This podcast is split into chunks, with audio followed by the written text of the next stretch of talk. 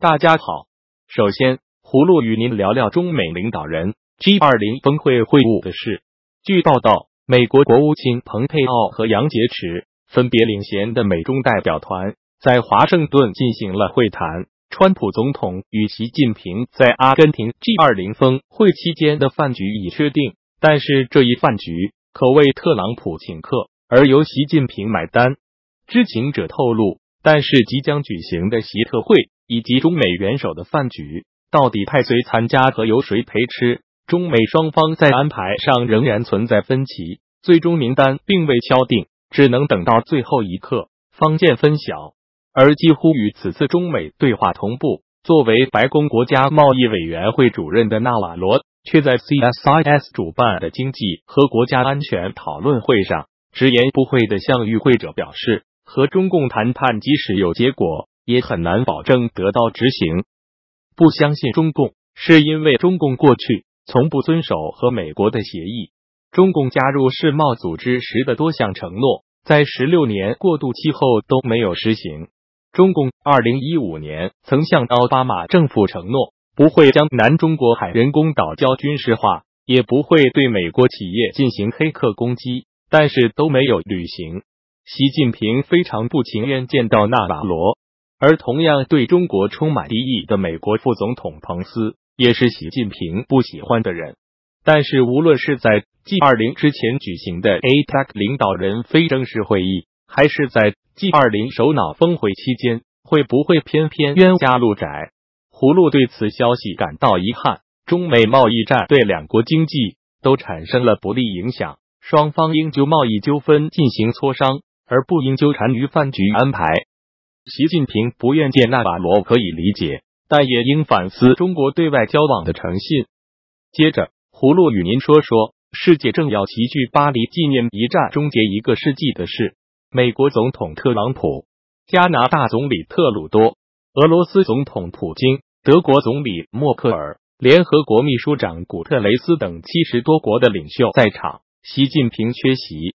一战终结后，被视为属于协约国一边的中国，自然被归于战胜国一方。然而，一战终结后签署的凡尔赛合约，把青岛从德国殖民者手上划分，给另外一个兴起的列强日本。四年，北京爆发了五四运动，那段历史给中国留下耻辱的集体记忆。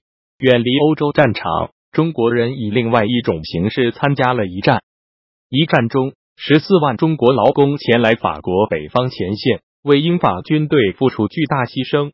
他们在法国北方抬担架、演死尸、送补给、修铁路、修公路，许多人为之付出了生命。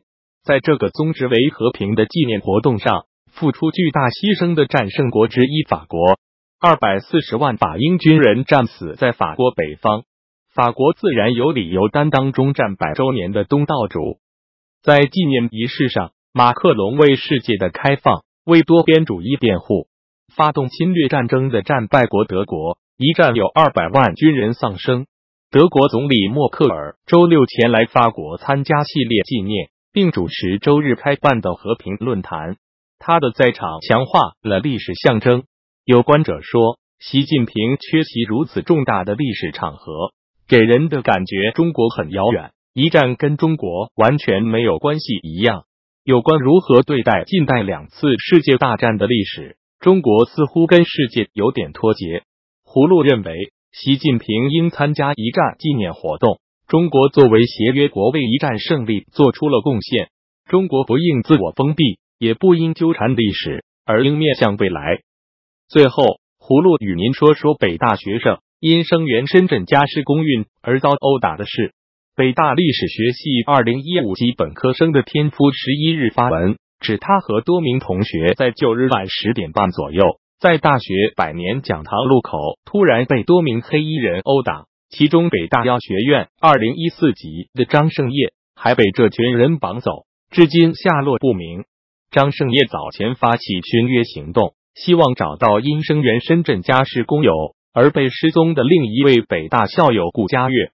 北京大学保卫部十一日晚间在北大内部的北大未名 BBS 发出通报称，事件系公安机关依法抓捕涉嫌犯罪的校外人员。不涉及在校师生员工。